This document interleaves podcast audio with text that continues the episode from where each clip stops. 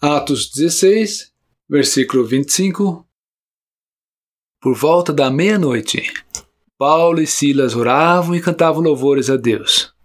E os demais companheiros de prisão escutavam. É realmente algo grandioso que Paulo e Silas estão fazendo aqui na prisão.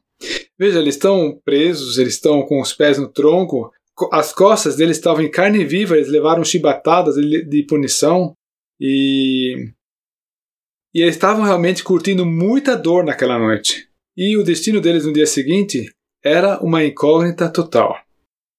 A julgar pelas aparências, eles poderiam muito bem estar questionando se foi uma decisão certa ter ido para a Europa. Afinal, esse incidente poderia ter sido o fim dos planos deles. Mas era justamente uma viagem para a qual eles receberam uma clara direção do Espírito Santo e concluíram claramente que o Senhor os estava chamando para ir a Filipos. Foi a primeira vez que eles pisaram em território europeu. Você pode eh, consultar isso em Atos 16, versículos 6 a 10. Era o caminho de Deus para eles, e o próprio Deus assumiu a responsabilidade por zelar por seus servos e pela segurança deles. Quem sabe foi justamente esse pensamento de que Deus está no controle que fez toda a diferença.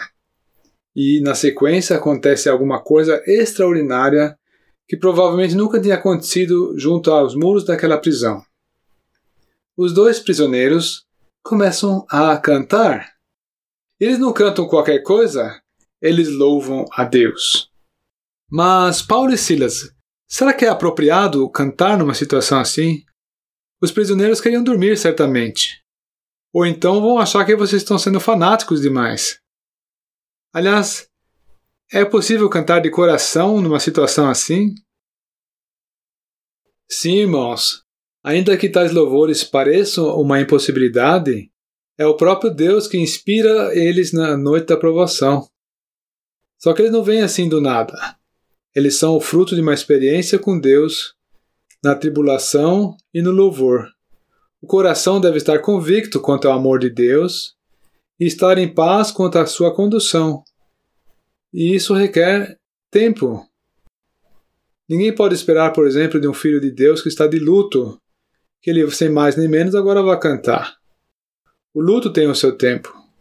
O louvor também tem o seu tempo. Quando nós aprendemos a receber tudo com que deparamos das mãos de Deus. E então, em vinda tribulação, nós também saberemos entoar louvores ao nosso Deus. Moral da história: é bom irmos nos habituando, aos poucos e progressivamente, a estar sempre louvando ao Senhor em todas as circunstâncias. Façamos isso cada vez mais.